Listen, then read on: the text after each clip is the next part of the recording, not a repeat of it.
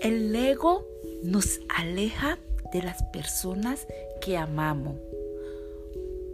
Nos las pasamos buscando, criticando, porque nos falta un poquito de humildad.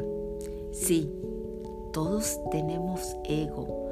No aceptamos cuando una persona hace algo mejor que nosotros y queremos juzgar y condenarla. Y cuando nosotros hacemos eso, dañamos nuestra poca fe que tenemos. Como seres humanos, ninguno somos perfectos.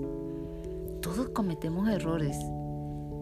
Solamente debemos dejar que el tiempo dé su razón y no señalar a la otra persona, juzgándola condenándola y haciéndola quedar peor delante de los demás.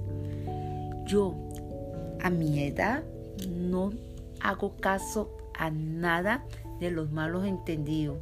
Trato de que llevar una armonía con todos. Sí, con todas las personas hay que llevar armonía, con lo justo, con los no justos. Y tener presente que ninguno somos perfectos como dice,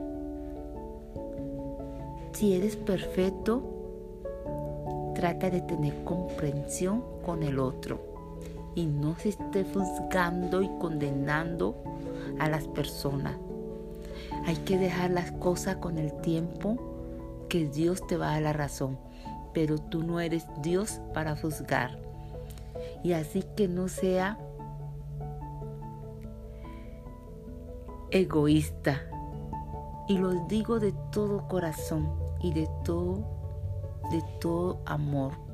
Sé que el ego nos envenena.